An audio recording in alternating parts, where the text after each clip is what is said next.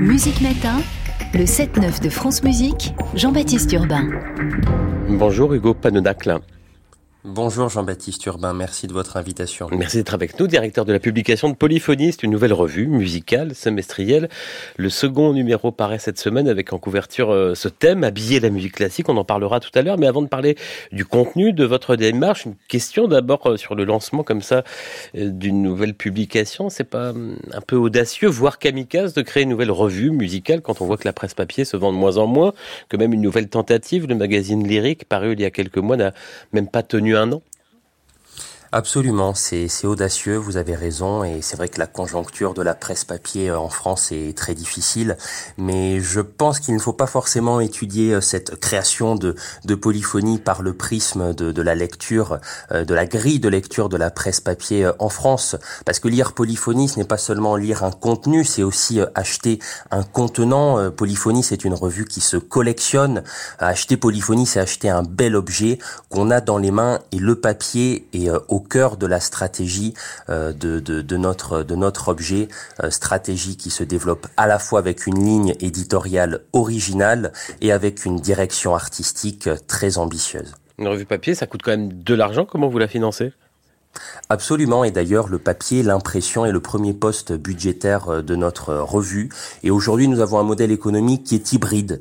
Euh, nous avons quelques annonceurs qui nous soutiennent, qui achètent des encarts publicitaires pour faire la promotion de leurs activités. Nous avons des structures partenaires culturelles qui achètent des exemplaires de manière plus massive à des tarifs préférentiels. Nous avons également des achats de numéros par des par des lecteurs, des petits donateurs et ces achats de numéros permettent de débuter, de construire cette communauté de lecteurs qui est tant si importante pour la pérennisation de l'initiative. Euh, et puis nous avons un quatrième axe que nous allons développer qui est celui euh, des plus grands donateurs. Euh, je suis heureux de vous annoncer que dans les prochains prochains jours, nous allons lancer un cercle des amis de, polyphonie avec des dons qui sont défiscalisables pour soutenir notre initiative. Alors on va parler du contenu de cette revue dans un instant. Hugo Panonacle, mais d'abord un peu de musique avec Shani Di Luca. Elle est dans le deuxième numéro de votre revue et elle joue ici la musique de Meredith Monk.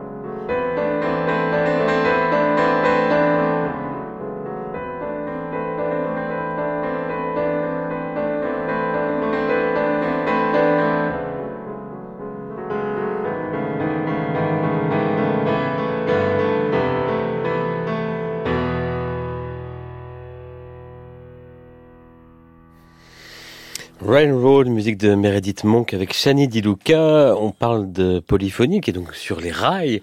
Euh, deuxième euh, numéro qui paraît cette semaine. Euh, un semestriel que vous avez lancé avec quelques autres. Hugo Panonac, vous êtes le directeur de la publication. Bah, tenez, justement, prenons cet article dans ce deuxième numéro. Ça s'appelle Les canopées musicales de Shani Diluca. Qu'est-ce que vous avez voulu explorer ici avec la pianiste? En bas, l'idée, c'était justement d'aller à la rencontre d'une artiste que le grand public connaît bien, Shani Di Luca, euh, avec une lecture particulière, puisque Shani est également poétesse. Euh, les Canopées, c'était son premier recueil. Elle a écrit un deuxième recueil, et on est très heureux de la voir dans ce deuxième numéro. Montrer les liens entre le mot et les notes, entre la poésie et la musique, et c'est un des objectifs de, trans, euh, de transversalité et de transdisciplinarité que, que, nous, que nous analysons dans, dans notre revue. Alors justement, pourquoi vous avez créé cette revue musicale polyphonique? Qu'est-ce que vous souhaitez aborder euh, tout au long euh, de ces pages? Bah, L'objectif, lorsque nous avons lancé l'initiative il y a maintenant un an avec euh, la cofondatrice euh, et rédactrice en chef Juliette Porcher, c'était d'apporter euh, un regard neuf sur la musique classique en proposant un, un objet éditorial singulier, différent de ce qui peut exister sur le marché, avec deux axes. Le premier axe, c'est la ligne éditoriale. C'est ce décloisonnement, décloisonner la musique classique en la mettant en résonance avec mille et une autres thématiques extra-musicales, alors des sciences humaines aux sciences sociales, en passant par les relations internationales et diplomatiques, la recherche universitaire euh, ou des sujets contemporains, euh, sociaux et sociétaux. Et puis le deuxième axe, c'est le, le contenant, la direction artistique. Euh, avec Juliette, nous avons créé, souhaité un, un bel objet que le lecteur pourra collectionner. Et j'en profite pour saluer le magnifique travail de, nos deux graphistes, Cédric Fenet et Marilyn Mazzoleni, et de toutes nos illustratrices et, et illustrateurs qui, qui illuminent et qui donnent vie à cette revue par exemple, dans ce deuxième numéro qui paraît cette semaine, sans être exhaustif, il y a quelques exemples. Je suis intrigué, par exemple, par ces liens euh, dont vous parlez entre diplomatie et musique ou relations internationales. Oui, absolument. Alors, euh, à titre personnel, c'est le, le cœur de ma formation puisque je suis euh, euh, diplômé de relations internationales à Sciences Po, pianiste et maintenant professionnel dans le secteur de la musique classique. C'était une rubrique qui me tenait à cœur et nous avons un formidable chef de rubrique, Frédéric Ramel, qui est professeur de relations internationales à Sciences Po et lui-même musicien professionnel. L'objectif étant de montrer que la musique classique est partout, a une résonance avec les enjeux contemporains, y compris les questions diplomatiques et dans le prochain numéro, euh, les lecteurs pourront notamment euh, découvrir pourquoi la programmation de l'opéra de Moussorski Boris Godunov est au cœur des enjeux euh, diplomatiques du front culturel entre la Russie et l'Ukraine. Précisément, qui écrit, qui fabrique cette revue Polyphonie? Beaucoup d'étudiants ou d'anciens étudiants?